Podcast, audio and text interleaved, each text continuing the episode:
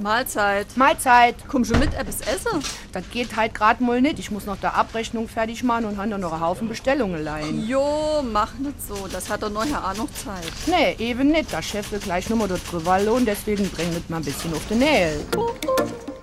SR3. Warum wir so reden. Wie man schwätze.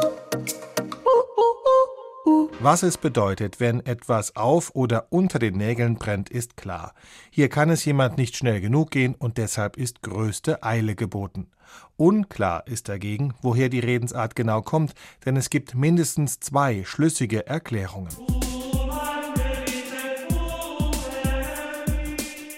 Eine davon besagt, dass die Redensart wohl in Klöstern ihren Ursprung hat. Bei der Frühmesse sollen sich die Mönche einen Kerzenstummel auf den Daumennagel geklebt haben, um in der Bibel lesen zu können.